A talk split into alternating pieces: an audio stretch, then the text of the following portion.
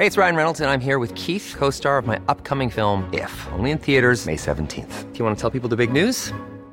All right, I'll do it. Sign up now and you'll get unlimited for $15 a month in six months of Paramount Plus Essential Plan on us. Mintmobile.com slash switch. Upfront payment of $45 equivalent to $15 per month. Unlimited over 40 gigabytes per month. Face lower speeds. Videos at 480p. Active Mint customers by 531.24 get six months of Paramount Plus Essential Plan. Auto renews after six months. Offer ends May 31st, 2024. Separate Paramount Plus registration required. Terms and conditions apply if rated PG.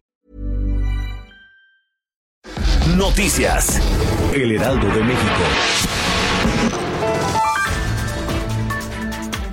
La Fiscalía General de la República informó que el pasado 26 de diciembre se dio cumplimiento a tres órdenes de aprehensión contra Fidel B., Juan Carlos B. y Javier C. por su probable participación en el ataque contra la familia Levarón. Además, se dio a conocer que otras cuatro personas se encuentran bajo medida cautelar de arraigo.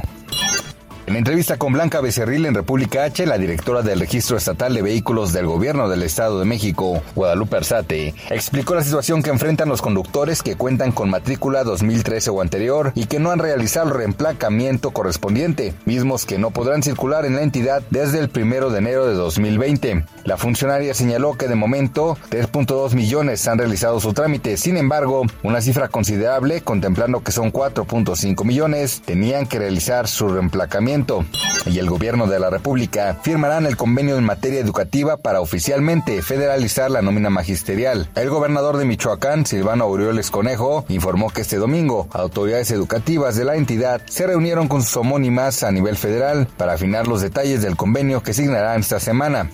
El científico chino He Yang que fue conocido a finales de 2018 tras asegurar que creó bebés manipulados genéticamente para resistir al VIH, fue condenado hoy a tres años de prisión por su experimento. Según una breve nota publicada por la agencia estatal Xinhua, también deberá pagar una multa de 3 millones de yuanes, es decir, 430 mil dólares, después de que un tribunal de Shenzhen le declare culpable de editar de forma ilegal genes de los embriones con fines reproductivos. Noticias. El Heraldo de México.